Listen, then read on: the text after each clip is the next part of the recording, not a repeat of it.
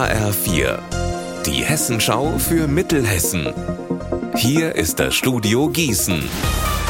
Mit Klaus Pradella, guten Tag. Eigentlich waren sie damals nur als eine Übergangslösung gedacht, doch 30 Jahre nach ihrer Gründung in Deutschland sind die Tafeln nicht mehr verzichtbar. Als wichtige Hilfe für Bedürftige, um deren Armut zu lindern und um andererseits auch Lebensmittel vor dem Wegwerfen zu retten.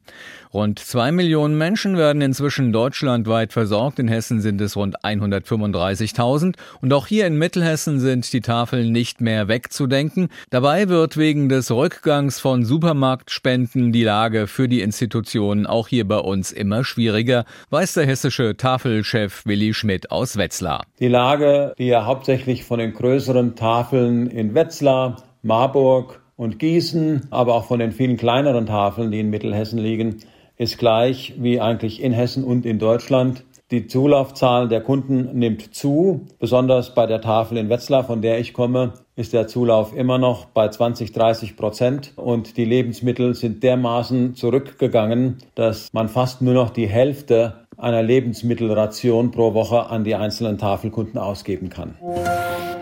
Ein alter Webstuhl vor der Kanzel, das ist seit heute ein neuer Hingucker in der Elisabethkirche in Marburg. Aber er ist nicht nur zum Anschauen da, denn mit Beginn der Fastenzeit wird dort vom heutigen Aschermittwoch an auch gewebt.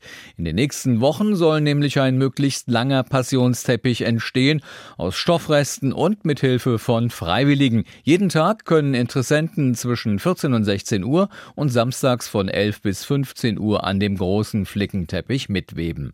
Was dann, wenn der Teppich fertig ist, damit passieren soll, das hat uns der Marburger Pfarrer Matti Fischer erklärt. Palmsonntag gibt es diesen wunderbaren Text, den wir da vorlesen, dass Jesus reinzieht nach Jerusalem und ihm werden die Kleider vor die Füße gelegt, als Zeichen, dass er der neue König ist. Und dann war plötzlich die Idee, diesen Teppich, der dann 32, 34 oder vielleicht auch 50 Meter lang ist, den hier auszurollen, während der Text gelesen wird. Also ich glaube, das ist machbar. Wenn man geübt ist, kann man rechnen, eine Stunde pro Meter. Unser Wetter in Mittelhessen. Im Laufe des Nachmittags immer mehr Wolken, es bleibt aber trocken. Die Temperatur zwischen 10 Grad in Dietzollstal und 12 Grad in Bad Nauheim. Morgen zunächst bedeckt, dann aber leichter Regen bis zu 10 Grad. Ihr Wetter und alles, was bei Ihnen passiert, zuverlässig in der Hessenschau für Ihre Region und auf hessenschau.de.